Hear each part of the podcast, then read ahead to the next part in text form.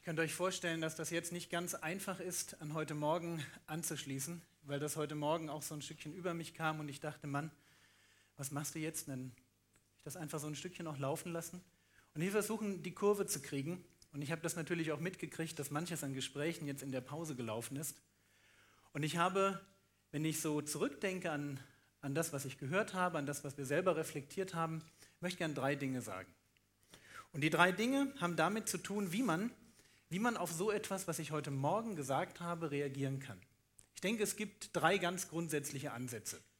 Der simpelste Ansatz ist der zu sagen, just forget it. Also einfach nicht auch länger drüber nachzudenken, zu sagen, hey, das, was er sagt, das will ich gar nicht, das will ich gar nicht behalten. Und ich bin mir sicher, es gibt immer Menschen, die, die an so einer Stelle in der, in der Gefahr stehen, das passiert was auch die Bibel sagt, dass, der, dass man vielleicht merkt, da ist etwas Wahres dran, aber ich spüre auch in mir eine, eine Abneigung dagegen. Ich weiß vielleicht nicht, woher ich die komme, die, äh, woher die kommt. Die Bibel nennt so etwas Sünde. Das steckt in unserem Herzen drin. Gerade dann, wenn unser Gewissen angepinkt wird, stehen wir in der Gefahr zu sagen, hey, lieber nicht. Und wenn man das so, vielleicht bin ich ein bisschen zu steil an der Stelle manchmal, ich bin auch Berliner, es gibt so Mentalitätsunterschiede ja, zwischen Berliner und ich weiß gar nicht, wo bin ich hier, in was für einer Gegend, also ihr wisst schon, ja, also das, das manchmal trifft man vielleicht, vielleicht bin ich auch einfach schon einen Tick zu alt, ja, das kann auch natürlich sein. Vielleicht komme ich wirklich so aus einer Grufti-Generation, wo man sagt, na, die Sprache sprechen wir eigentlich nicht mehr. Und da kann die Gefahr darin bestehen, dass man, dass man so instinktiv spürt, ja eigentlich hat er schon recht, aber so wie er es gesagt hat, möchte ich das nicht annehmen. Und wenn das so ist, möchte ich dich ermutigen, diese Spannung anders aufzulösen.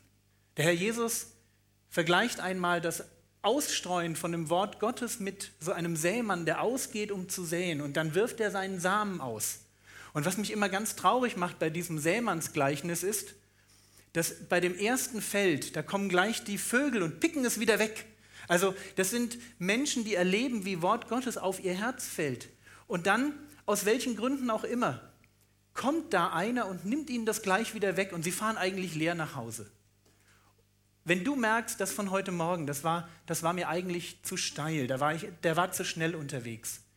Und wenn du den Eindruck hast, du stehst in dieser Spannung, auf der einen Seite möchtest du das mitnehmen und du, du hast da so, so, so einen Zug hin, aber es ist dir einfach noch zu viel, dann, dann wünsche ich mir für dich, dass du dir einfach erstmal dieser Spannung bewusst wirst und dass du das zulässt, darüber nachzudenken, könnte das sein, dass da doch etwas Wahres dran ist, dass du dir nochmal jemanden suchst, mit dem du drüber redest. Dass es nicht passiert, dass jetzt der Teufel einfach kommt und sagt, schnapp, weg ist es. Das ist die eine Gruppe, von der ich weiß, dass es sie gibt. Es gibt eine zweite Gruppe. Es ist die Gruppe derer, die eine Beziehung zu Jesus haben. Und einige sind auf mich zugekommen und haben mir gesagt, hey, das war für mich total herausfordernd. Ja, das war vielleicht genau das, was ich gebraucht habe. Ich freue mich über sowas, wenn ich das höre. Aber ich möchte euch ehrlich auch jetzt sagen, seid vorsichtig. Wenn ihr angepinkt seid und sagt, jetzt möchte ich mit Jesus durchstarten, wunderbar, macht das. Aber manch einer wird auch vor sich jetzt so einen Riesenberg sehen. Vielleicht wird manch einer denken, Mann, diese guten Ratschläge, ein bisschen mehr beten, ein bisschen mehr Bibel lesen, die habe ich schon so oft gehört. Ich weiß gar nicht, ja, ich habe jetzt wieder meinen, meinen Dillenburger Jugendtage-Hype, ja, gehe nach Hause, mache das zwei Tage und dann, und vielleicht hat einer diesen Zyklus schon so oft durch, dass er sich gar nicht mehr vorzustellen mag, dass das mal anders sein könnte. Ich möchte dich trotzdem, wenn das bei dir so ist, wenn du sagst, ich habe eine, eine Liebesbeziehung zu Jesus, ich bin so einer und ich möchte das gerne aufnehmen, aber ich habe eigentlich vor der Botschaft ein bisschen Angst, weil ich schon so oft erlebt habe, dass diese guten Vorsätze, so wie an Silvester, dass die dann wieder im Sande verlaufen. Ich möchte einfach ein paar, paar mutmachende Dinge mitgeben. Das eine ist, ja, der Berg ist wirklich da. Lebensveränderung passiert nie einfach so. Da ist wirklich ein Berg. Aber du bist nicht allein. Und ich wünschte mir, dass Jugendgruppen Orte sind, wo man über diesen Berg reden kann, wo man sich miteinander gegenseitig stützt. Ich habe mein, manch einer weiß, dass ich mal eine, eine Predigt gemacht habe über den Film 300. Das ist dieser Spartaner-Film. Ich habe mein Sparta-T-Shirt an. This is Sparta. Super, ja? Es ist diese Anfangsszene, wo, sie, wo, wo da einer steht ja, vor ihm so ein König. Ah, basch! Was ich an diesem Spartaner-Film so mag, ist, die stehen füreinander ein. Die kämpfen miteinander. Und das ist das, was Gott sich eigentlich in der Jugendgruppe denkt. Nicht, hier ist mein großer Berg und ich weiß überhaupt nicht, fühle mich wie so jemand, der mit so einem kleinen Teelöffel vor so einem Berg steht und sagt, so, ja, hm, ja, ich habe einen Löffel und soll er jetzt abgraben. Nee, wir stehen zusammen. Lasst uns Jugendgruppen bilden, die sich einlassen auf einen Veränderungsprozess, wo einer dem anderen hilft, einer für den anderen betet, wo Rechenschaftsbeziehungen auch eingegangen werden, wo man sich, meine Frau macht bei bei Seminaren macht sie immer so, so Tricks, ja, wie man sich Ziele setzt, ja, wo man, wie man kleine Dinge aufschreibt und sich dann überlegt, oh ja, das ist eine tolle Idee. Vielen Dank. Wow, ich hatte sie noch nicht gesehen. Vielen Dank. Du weißt gar nicht, was mir das jetzt bedeutet. Ich komme noch mal zum. Meine Frau macht Seminare, wie man, wie man Ziele im Leben erreicht, wie wichtig es ist, sich realistische Ziele zu stecken, wie man sich das aufschreibt, wie man das dann runterbricht, was muss ich in, an einem Tag tun, um da anzukommen. Dass man dann miteinander solche kleinen Schritte Tag für Tag geht, dass man es nicht alleine macht. Nutzt das. Nutzt es, dass ihr diesen Weg Jesus nach nicht alleine geht. Und dann noch etwas, was mir persönlich immer ganz sehr geholfen hat. Wisst ihr, es sind zwei Aussagen, die ich in meinem jungen Christsein irgendwann verstanden habe, die mir unglaublich viel Mut in der Nachfolge gemacht haben. Das eine findet sich in den Sprüchen. Sprüche 24, Vers 16 heißt es, denn siebenmal fällt der Gerechte. Stark, hä? Denn siebenmal fällt der Gerechte und steht doch wieder auf. Da steht, wenn du mit Gott gehst, und zwar als einer, der gerecht ist, ja, als einer, der es wirklich ernst meint, ich verspreche dir was, du wirst es nicht schaffen. Du wirst immer wieder hinfallen, das gehört dazu. Der Clou am Christsein ist nicht, dass wir nie hinfallen. Der Clou an den Gerechten, an denen, die mit Gott leben und es wirklich ernst meinen, ist nie, dass sie nie Fehler machen. Du wirst Fehler machen, es gehört dazu. Ich mache in der Ehe mit meiner Frau Fehler. Bitte, ich liebe sie über beide Ohren. Das ist irgendwo hier oben, ja, aber ich werde Fehler machen, weil ich sie liebe, weil ich Sünder bin. Wenn du Jesus liebst und wenn du sagst, ich möchte an diesen Berg ran, ich möchte jemand sein, der die Beziehung lebt. Und wenn du glaubst, Gott möchte von dir, dass du fehlerfrei lebst, das stimmt nicht. Die Bibel sagt, du wirst hinfallen. Siebenmal. Viel öfter, als du möchtest, weil die sieben ist so, ist eigentlich eine Zahl für immer wieder. Und was macht den Gerechten aus? Denn siebenmal fällt der Gerechte und steht doch wieder auf. Das ist der Clou. Und weißt du, warum du jedes Mal wieder aufstehen kannst? Ich sag dir das. Weil egal was du tust, egal ob du gerade am Boden liegst oder ob du gerade stehst, Gott kann dich nicht mehr lieben, als er dich schon geliebt hat. In dem Moment, wo Gott sein Ja zu dir findet, liebt er dich ganz. Du kannst dir die Liebe Gottes nicht erkaufen. Das war für mich ein ganz, ganz befreiendes Wissen. Egal wie gut ich im Beten und Bibellesen bin, wie oft ich die Gemeinde besuche, wie viel ich mitarbeite oder spende, an der grundsätzlichen Liebe Gottes zu mir ändert das gar nichts. Du kannst dir diese Liebe nicht erarbeiten und erkaufen. Ich kann mir doch die Liebe zu meiner Frau nicht dadurch erkaufen, dass ich ihr einen Strauß Blumen mitbringe. Sie liebt mich schon, schon vorher. Und das ist das. Und, und darauf reagiere ich. Du kannst dir mit dem, was du leistest, Liebe nicht erarbeiten. Gott liebt dich ganz grundsätzlich. Und du wirst fallen. Und weil du weißt, dass er dich liebt, wirst du wieder aufstehen. Und du wirst erleben, dass das Leben mit Jesus ein Auf und Ab ist. Das ist auch bei mir so. Ich habe Phasen in meinem Leben, wo mein Gebetsleben auch nicht der Burner ist, wo ich auch nicht sage, super. Es ist ein Auf und Ab. Aber die, aber die Idee ist natürlich, dass dieses Auf und Ab, ja, nicht, dass das ein Auf und Ab, Auf und ab, sondern dass es ein vernünftiges Ding ist, ja? Wo man sagt, okay, es gibt mal Phasen größerer Nähe und dann ist mal wieder ein bisschen weiter weg. Psalm 23. Ein guter Hirte. Was macht der gute Hirte? Na, da gibt es Phasen, da geht es den Schafen richtig gut. Grüne Weide, ja, grüne Au, so grüne Au und dann wieder ein bisschen grüne Au. Und wir denken manchmal, solange wir nicht diese grüne Au-Erfahrungen haben, Spaß, easy, alles geht, sind wir keine guten Christen, aber das stimmt nicht. Das Leben mit dem guten Hirten führt uns manchmal auf die grüne Au und manchmal in Situationen, da haben wir Angst. Da sehen wir nicht mehr klar, wo es hingeht, in das sogenannte Tal des Todesschattens. Die beiden Erfahrungen gehören zusammen. Und emotional wird das für dich wie ein Auf und ein Ab daherkommen. Der Clou ist, dass egal ob du auf der grünen Aue stehst oder im Tal des Todesschatten bist, ob du dich gut oder schlecht fühlst, der Clou ist, dass du festhältst und sagst, ich gehe an der Hand dieses Hirten und ich lebe für ihn. Die erste Gruppe, die, die sagen, ich kann mit der Botschaft nichts anfangen. Bitte redet nochmal mit jemandem. Die zweite Gruppe, die sagt, hey, es hat mich total herausgefordert. Euch möchte ich eigentlich sagen, nehmt den Berg gemeinsam in Angriff. Wenn ihr auf der Nase liegt und es nicht geschafft habt an irgendeiner Stelle, macht euch keinen Kopf, sondern steht einfach fröhlich wieder auf und weiter. Und nutzt die Gemeinschaft in der Jugendgruppe, um euch gegenseitig zu motivieren. Es gibt eine dritte Gruppe. Die dritte Gruppe, das ist die, vor der ich am meisten Angst habe. Jetzt nicht persönlich, aber wo ich am meisten Angst habe, dass jemand die Botschaft in diesen Hals bekommen haben könnte.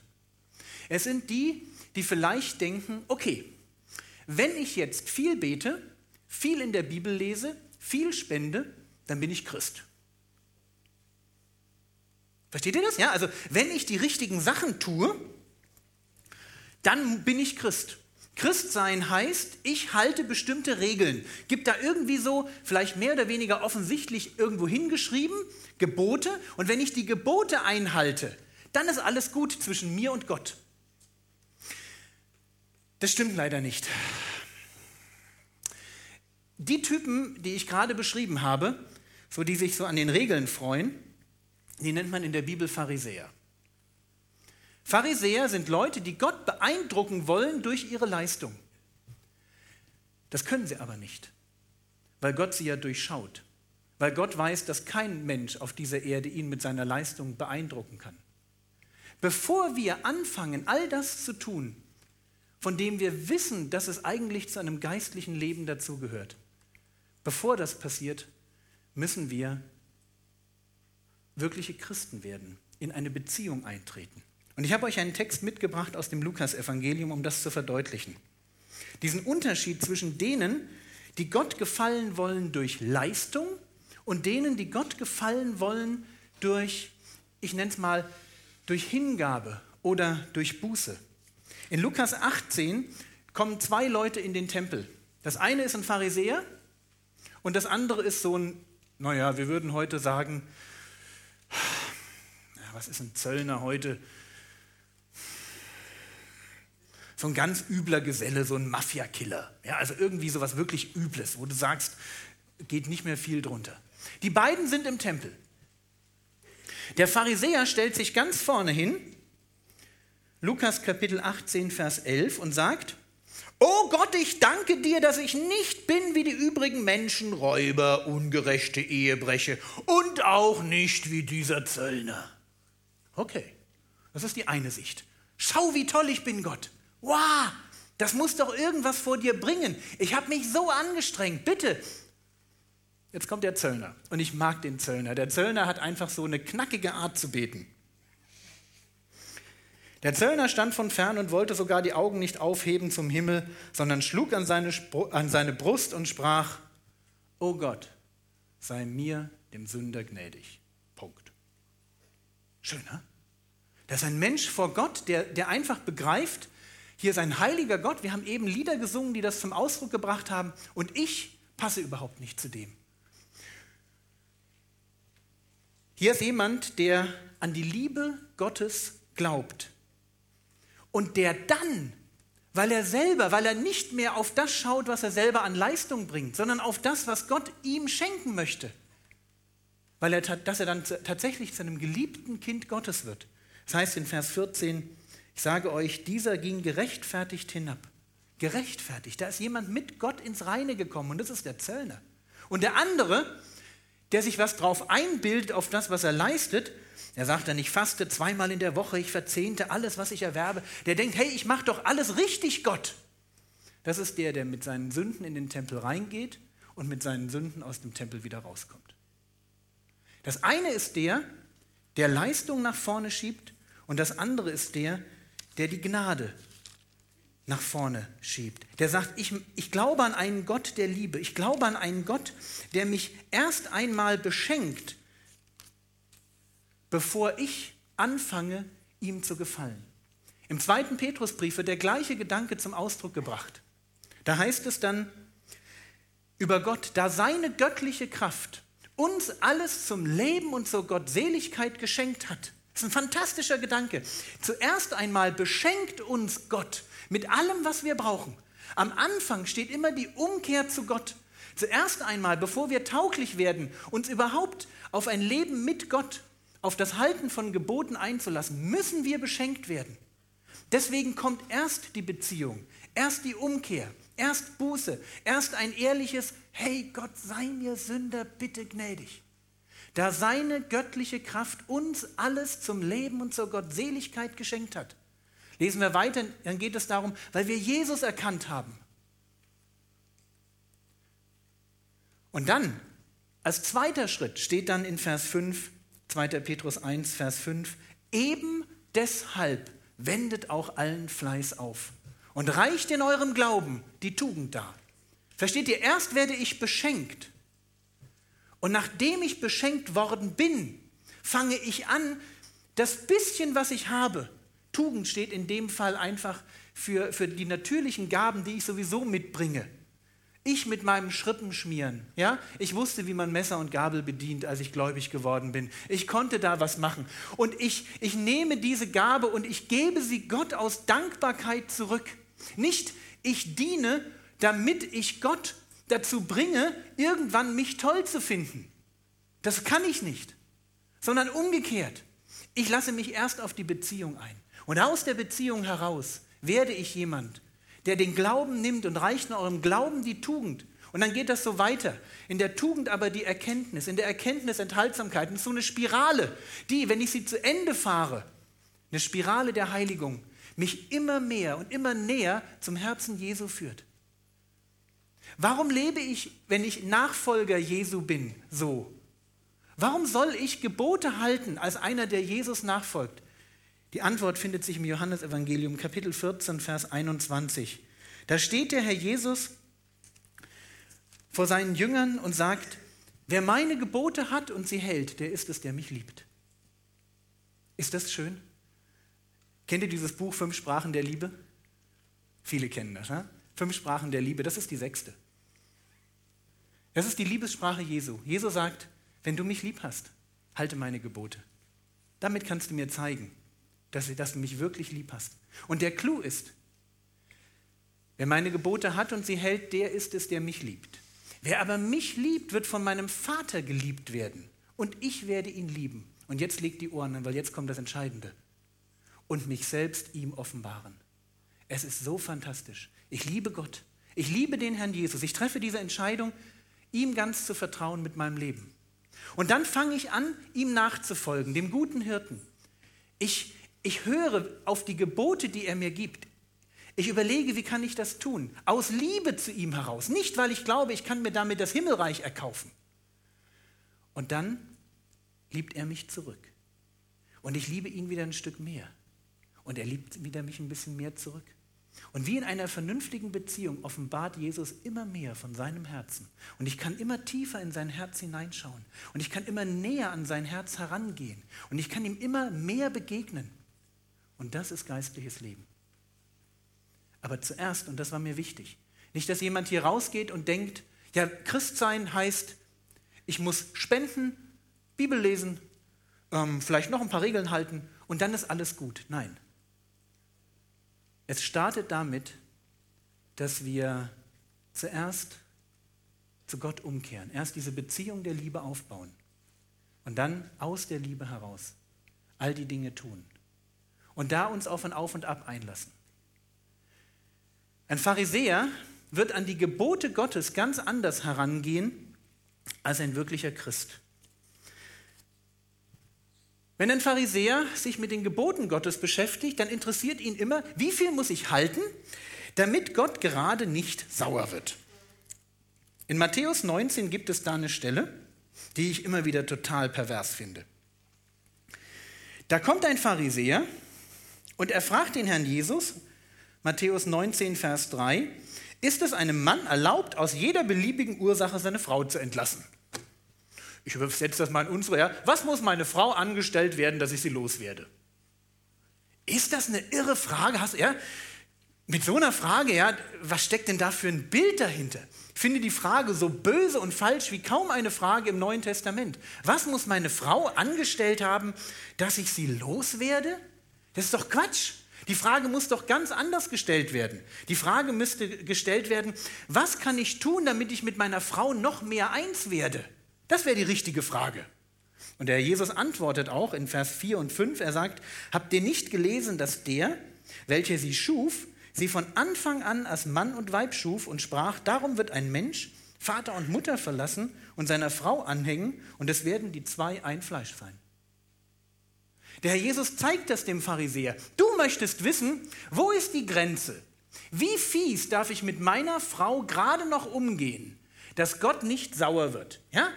Also wenn meine Frau das Essen hat anbrennen lassen und ich lasse mich scheiden, ist dann Gott noch auf meiner Seite oder ist er schon nicht mehr auf meiner Seite? Okay, anbrennen geht noch. Und wenn meine Frau mich böse angeschaut hat, reicht das vielleicht auch schon, sie loszuwerden? Ah, okay, was kann ich tun? Wie, wo ist diese Grenze, dass Gott gerade nicht sauer wird? Wo ist die Grenze? Wo ist die Rampe? Ja? Wo, wo ist dieser Punkt? Wenn ich da drüber gehe, dann wird Gott irgendwann mal sagen, Schluss. Wo ist dieser Punkt? Und der Herr Jesus zeigt dem Pharisäer, die Frage ist völlig falsch gestellt. Nicht, wo ist die Grenze, sondern wie kann ich in, in meiner persönlichen Beziehung mit dem Herrn Jesus, wie kann ich nicht gerade an den Punkt kommen, dass der Herr Jesus sagt, naja, irgendwie ist da noch eine Form von Beziehung, sondern wie kann ich so weit zurückgehen, bis ich sage, ich bin zutiefst verliebt in den Herrn Jesus. Ich lebe eine tiefe Gemeinschaft mit ihm. Und dasselbe gilt für Freundschaft. Das letzte Thema lautet Freundschaft Verlobungszeit. Was heißt es, Mann und Frau in dieser Zeit zu sein? Wenn wir einander gerade kennenlernen, wenn die Hormone vor sich hin blubbern und glucksen, was ist dann? Wie gehe ich damit um? Und viele Leute kommen zu mir und sagen, Jürgen, wo steht in der Bibel, dass ich nicht mit meiner Freundin schlafen darf? Und das ist diese Rampenfrage, ja? Wo ist die Grenze, dass es gerade, wenn ich drüber gehe, schief geht? Und ich möchte darauf nicht antworten. Das ist eine Pharisäerfrage. Ich möchte die andere Frage beantworten und das tut auch die Bibel. Ich möchte dir zeigen, was du tun musst, wenn du sagst, ich möchte heute ein Fundament für Beziehung legen, was in 20, 30, 40 Jahren so stabil und schön ist, dass dann deine Ehe auf Hochtouren läuft. Und ich bin einer, der aus seiner eigenen Erfahrung das so sagen darf, denn ich bin erst mit Anfang 20 zum Glauben gekommen. Und zu dieser Zeit war ich mit meiner jetzigen Frau, mit Bärbel, schon befreundet. Das heißt, ich weiß, was es heißt, auf der einen Seite ein Leben ohne Gott und eine Freundschaft mit Sex zu haben und auf der anderen Seite nach der Bekehrung, weil wir dann einen Schnitt gemacht haben, wie sich das anfühlt, wenn man sagt, jetzt probieren wir es mal mit Gott und ohne Sex bis zur Ehe. Und mein erstes Argument für all das, was ich jetzt sage, ist mein Leben. Ich kann euch zutiefst nur dazu raten, den biblischen Weg einzuschlagen. Wir haben so viel an der Stelle an guten Erfahrungen gemacht. Es ist irre. Und ich weiß, dass wir damals ein Fundament gelegt haben. Einfach ein Fundament an Liebe zu Jesus, ein Fundament an Gehorsam, was heute in unserer Ehe aufgeht und sich entfaltet und diese Ehe so schön und rund und, und, und auch ein Stück weit einfach sinnlich macht, wo ich total begeistert bin. Die Bibel sagt relativ wenig zum Thema Freundschaft und Verlobungsphase als solche, weil die Zeit damals ein bisschen anders gestrickt war. So dieses, wir sind einfach mal fünf Jahre befreundet. Das gab es in der damaligen Zeit nicht. Es mag reichen, wenn ich sage, dass Verlobung ein Wort ist, was in der Bibel vorkommt, aber überhaupt nicht die Bedeutung hat, wie heute bei uns. Wenn wir sagen Verlobung, dann kriegt jemand so einen Ring ja, und irgendwie verspricht man sich mal irgendwann zu heiraten. Wenn in der Bibel steht Verlobung, ist man verheiratet. Das ist der Unterschied. Weil biblische Ehe besteht aus drei großen Blöcken. Zuerst einmal Verlobung, da wird der Vertrag unterschrieben, da wohnt man aber noch nicht beieinander. Dann gibt es irgendwann die große Fete, das ist dann Heimholung. Der Ehemann zieht aus, schnappt sich seine Braut und bringt sie mit nach Hause und dann wird eine riesen Fete gemacht. Und der dritte Schritt ist dann, man geht miteinander ins Bett. Und das tut man allgemein so, dass man vorher noch nichts voneinander wusste. Also die Hochzeitsnacht ist tatsächlich die Nacht der Erfahrung. Das ist Bibel. Aber es gibt zwei Stellen oder zwei größere Blöcke in der Bibel, die etwas zum Thema Freundschaft und Verlobungsphase ganz grundsätzlich sagen. Und ich möchte euch ein paar Regeln und ein paar Tipps mitgeben, die, die ich für absolut wichtig und essentiell halte. Und ich gehe da das Risiko ein, dass ihr alle denkt, was für ein Dinosaurier. Ich weiß. Aber ich wünsche mir einfach, dass ihr das ernst nehmt. Der eine Block von Texten steht 1. Thessalonicher Kapitel 4, die Verse 3 bis 6. Und wenn ich das jetzt predige, dann würde ich gerne im Hintergrund all das hören, was wir schon gesagt haben zum Thema Mann und Frau. Also wenn, wenn die Männer jetzt mithören, dann wünsche ich mir, dass ihr darüber nachdenkt, wie kann ich diese Regeln, wie kann ich das umsetzen, wie kann ich jemand sein, der durch Liebe, Schutz und auch Führung dafür sorgt, dass diese Dinge in unserer Freundschaft oder wenn ich mal, wenn du noch keine Freundin hast, dann, wenn es soweit ist, wie das umgesetzt werden kann. Und ihr Frauen genauso. Wie kann ich das machen, dass ich meinen Mann meine, mein, oder meinen zukünftigen Mann darin unterstütze, genau diese Regeln einzuhalten? Weil unterm Strich wollt ihr doch genau das. Ihr wollt am Ende bei einer Beziehung rauskommen, die einfach top ist. Und Gott gibt euch da eine Idee, wie das laufen kann. 1. Thessalonicher Kapitel 4, die Verse 3 bis 6. Da steht, denn dies ist Gottes Wille, eure Heiligung dass ihr euch von der Unzucht fernhaltet, dass jeder von euch sich sein eigenes Gefäß, gemeint ist den eigenen Ehepartner, in Heiligkeit und Ehrbarkeit zu gewinnen wisse, nicht in Leidenschaft der Lust wie die Nationen, die Gott nicht kennen, dass er, dass er sich keine Übergriffe erlaube, noch seinen Bruder in der Sache übervorteile. Vier Regeln. Der eine Punkt ist der, wenn in der Bibel davon steht, dass zwei miteinander befreundet sind, dass sie in diese Werbungsphase eintreten, dann ist das Ziel immer die Ehe. Es geht nicht darum, dass man sich einen Freund oder eine Freundin besorgt, um in zu sein. Es geht nicht darum, erste sexuelle Erfahrungen zu machen. Es ist nicht Gruppendruck, der dahinter steht, sondern ich habe da jemanden und ich lasse es wirklich, ich habe die Idee, das könnte der oder diejenige sein, mit dem ich mein Leben verbringen will. Wenn das nicht da ist, lass die Finger davon. Und wenn du sagst, ja, da lasse ich mich drauf ein, zweite Regel, die Werbung soll in Heiligkeit geschehen. Hey, du bist so klasse da hinten. Vielen Dank. Das heißt, in Heiligkeit, Gott hat bestimmte Regeln gegeben, wie man miteinander umgehen soll. Ich werde noch ein bisschen ein paar Details sagen. Und ich halte mich an diese Regeln. Ich finde es ganz schön. Wenn du eine Freundschaft hast dann, dann freut sich Gott, wenn er diese Freundschaft sieht, wenn du sie in Heiligkeit machst. Wenn du weißt, dass du für das, wie ihr lebt, dich schämen musst, ist irgendwas schief. Wenn ich es mal so ein bisschen platt sagen darf, lebe doch so, dass du in der Art und Weise, wie du lebst, als einer dastehst, der einfach ein richtig gutes Beispiel für eine Predigt ist.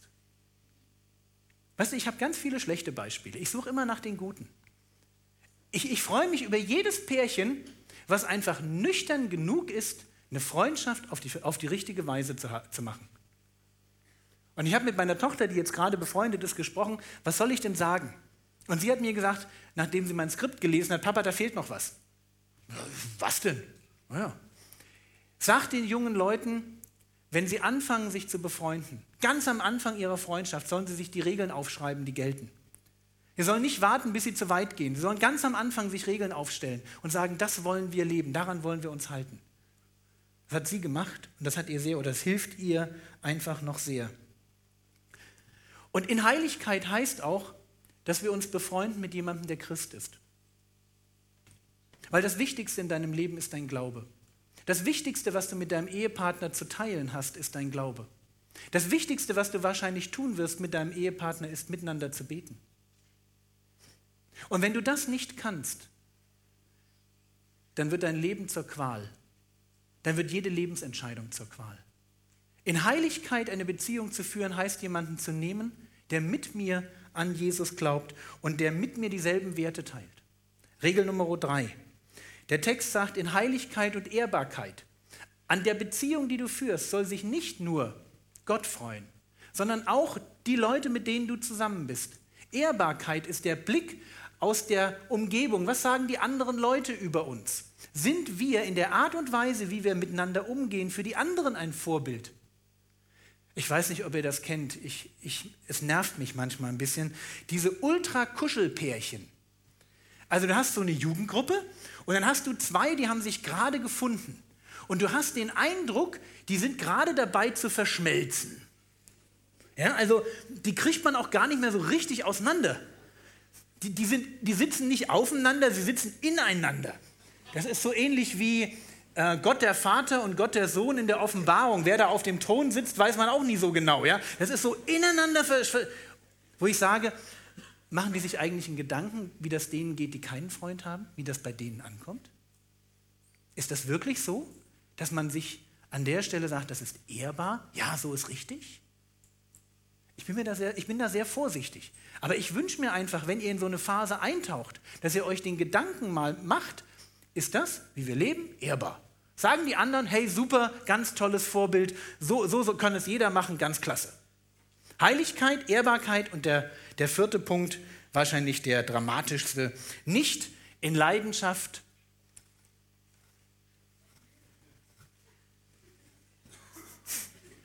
Ah, damals. Nicht in Leidenschaft der Lust. Ja, so, so redet keiner mehr. Ich sag mal, es gibt so ein paar Sachen in der Bibel, die macht man nicht vor der Ehe. Hier sind ein paar Beispiele. Erstens, und ich habe euch die Bibelstellen dahinter geschrieben. Petting ist nicht erlaubt. Ganz grundsätzlich bleibt deine Hand von allen Stellen fern, die üblicherweise von einem Bikini und oder einer Badehose bedeckt sind. Hm? Einfach, das fasst man nicht an. Also das darfst du schon anfassen. Nach dem kleinen Wörtchen Ja vor einem Standesbeamten oder einer Standesbeamtin. Danach ist alles okay. Vorher nein. Petting ist nicht erlaubt. Ganz grundsätzlich ist das Aufdecken des Schambereichs, das sich nackt sehen, von der Bibel her nicht okay. Meine Lieblingsbibelstelle ist Habakkuk 2, Vers 15 und 16. Ich weiß nicht, ob euch die Stelle gefällt, ich finde sie fantastisch, weil Gott sagt, wehe. Und, und das überzeugt mich immer. Weißt du, ich brauche so die kräftigeren Stellen an so einer Stelle. Ja? Aber wenn da so ein göttliches Wehe, Freund, im Raum steht, was eine Fluchandrohung ist, dann denke ich, hm, okay, ja. Also, das geht nicht. Ist auch die Geschichte mit Noah bei den Jungs gestern. Noah an der Stelle liegt nackt da und da wird jemand dafür verflucht, dass er seinen Vater nackt gesehen hat. Miteinander schlafen ist sowieso out, aber es geht ja auch nicht, wenn du sie nicht anschaust und nicht anfassen darfst. Ist klar, oder? Also auch das steht in der Bibel, das macht man einfach nicht. Das Miteinander schlafen gehört als, als tolle Erfahrung tatsächlich in die Hochzeitsnacht. Oder besser noch, das ist jetzt, steht nicht in der Bibel, aber es wäre mein Rat, ähm, mach's nicht nach einer anstrengenden Feier. Da seid ihr beide so ein bisschen groggy. Gebt euch da nochmal so, so eine Mütze Schlaf wenigstens und dann in aller Ruhe. Aber vorher, nein, Vorher gehört das da nicht hin. Nicht in Leidenschaft der Lust. Und natürlich alles, was zum Thema Vergewaltigung oder Nötigung gesagt wird, das ist sowieso tabu, oder? Aber ich wollte es einmal gepredigt haben. Die Bibel sagt, diese Dinge gehen nicht. Das machen wir nicht in der Freundschaftsphase. Hat damit zu tun, dass die Freundschaftsphase einfach eine ganz andere Zielrichtung hat. Und dann, letzte Regel, Regel Nummer 5 war, nimm keinem seine Freund oder Freundin weg. Wir übervorteilen einander nicht. Ich weiß, das ist manchmal schwierig.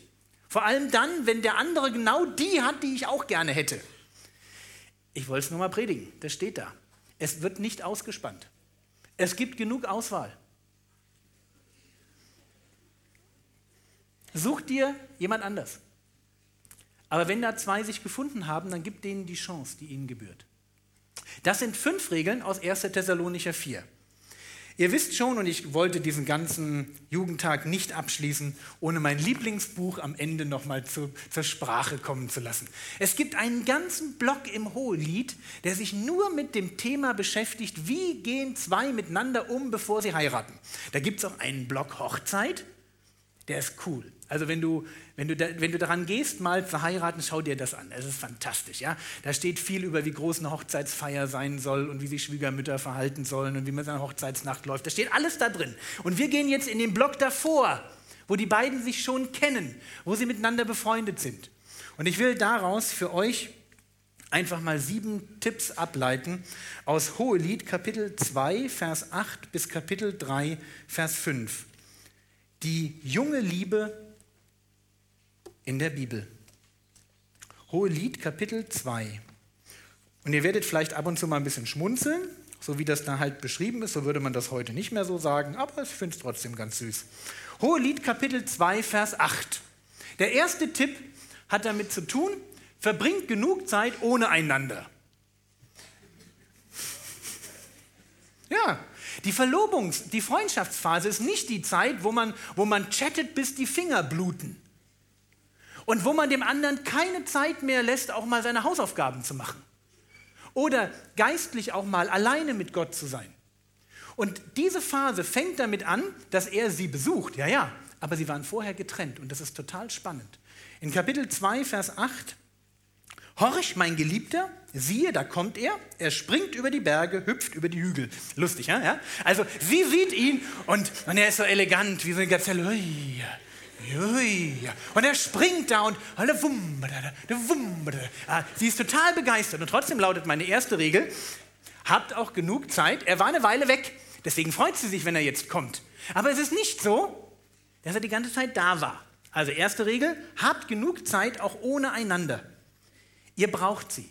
Ihr seid noch nicht fertig als Menschen. Ihr, dürft eigene, eigene Freunde haben, die, die, ihr nur mitten, also die ihr nur alleine habt. Ihr dürft euch schon aneinander freuen, aber habt, habt noch genug Freiraum. Ihr seid noch nicht verheiratet. Okay? Zweite Regel, Vers 9 und 10. Mein Geliebter gleicht einer Gazelle oder einem jungen Hirsch. Siehe, da steht er vor unserer Hauswand, schaut durch die Fenster herein, blickt durch die Gitter. Könnt ihr euch vorstellen, ja? Der Hirsch steht vor der Tür. Vers 10.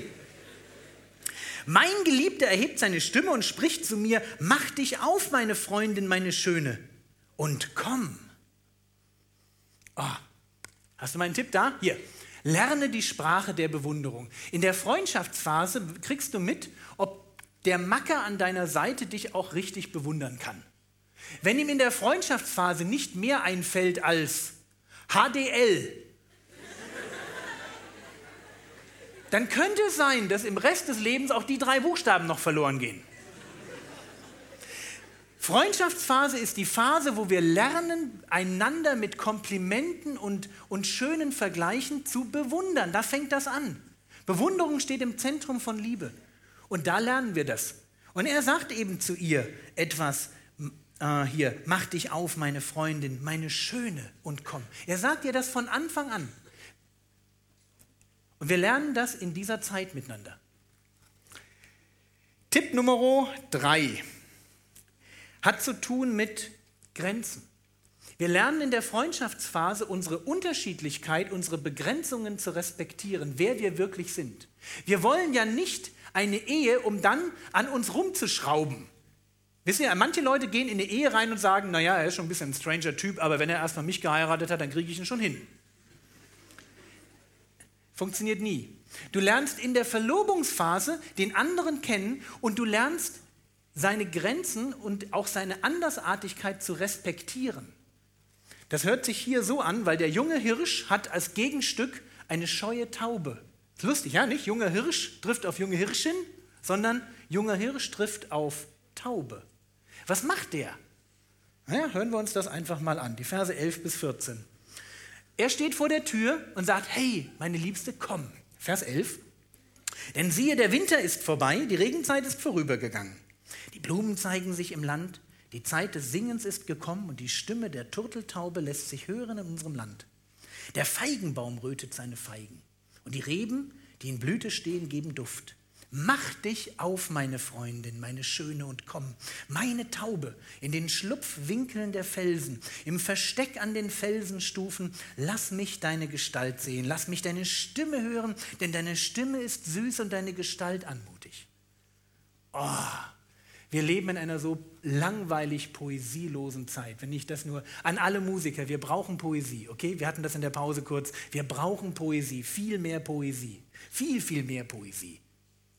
Hier ist einer, der sieht, er steht ja immer noch vor der Tür, ja, und er sagt das ja zu der Frau, die drin ist. Der stürmt nicht durch die Tür rein, schnappt sich seine Taube und wirft sich erstmal gemeinsam mit einem langen Schmatz auf die nächste Couch. Das macht er nicht. Der steht draußen. Er weiß, es gibt einen emotionalen Unterschied zwischen den beiden. Sie ist die Taube, die vorsichtige, die ängstliche. Er beschreibt sie wie eine Taube, die sich so in so einem Felsspalt zurückzieht und nicht genau weiß, was kommt da. Und er ist der junge Hirsch, ja, der am liebsten in den Felsspalt reinkrabbeln würde. Aber das macht er nicht. Er, er geht auf die Unterschiedlichkeit ein. Er respektiert das, dass sie ängstlicher ist. Und er gibt ihr Raum dafür. Er zwingt sie zu nichts. Er nötigt sie zu nichts.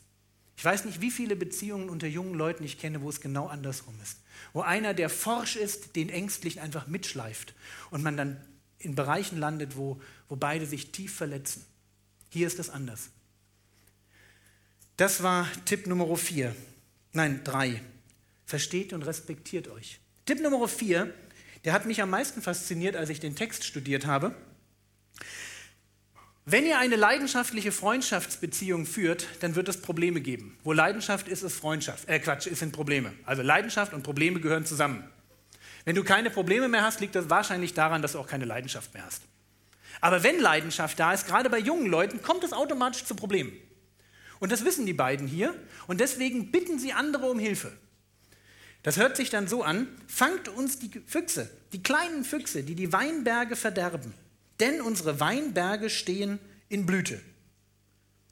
Vers 16, mein Geliebter ist mein und ich bin sein, der in den Lilien weidet. Die beiden sind total ineinander verschossen. Sie, sie sagt, ich bin sein und er ist mein. Unsere Weinberge stehen in Blüte. Aber gerade weil das so ist, brauchen sie Hilfe. Und deswegen heißt mein Tipp auch, sucht euch ein älteres Ehepaar, das euch begleitet. Geht durch diese Freundschaftszeit nicht allein. Ich kenne kaum ein Pärchen, was durch eine Freundschaftszeit alleine gegangen ist und es geschafft hat. Geschafft in einem positiven Sinn. Aber wenn du dir jemanden schnappst und wenn du sagst, hey, wir wissen, weil wir leidenschaftlich verliebt sind, ist da eine Problematik, die wir, wo wir drauf, ja, gibt es diese kleinen Füchse, die, die Problemchen. Such dir jemanden, der mit dir zusammen, der mit euch zusammen diese kleinen Füchse fängt. Tipp 4. Tipp 5. Das ist ein bisschen schwierig jetzt, weil in meiner Bibel steht, wenn der Tag verhaucht und die Schatten fliehen, sprich wenn es langsam dunkel wird abends, dann schreibt meine Übersetzung, wende dich her, mein Geliebter. Und das stimmt nicht, die Übersetzung, und das ist dusselig an der Stelle. Es muss nämlich heißen, wende dich weg. An allen anderen Stellen ist dieses Wort her weg. Und außerdem sehen wir gleich, dass sie danach alleine ist. Er ist wirklich weggegangen. Das heißt, es wird spät abends und sie sagt zu ihm, Tschüss, Schatz. Hm. Wie? Sie schickt ihn weg? Sie hat doch eben noch gesagt, sie liebt ihn. Ich kann doch nicht jemanden wegschicken, wenn ich ihn liebe. Doch, kannst du machen. Eine Frau, und das wird jetzt schwierig für die Frauen, weil ich hatte euch gesagt, ihr seid die Kraft.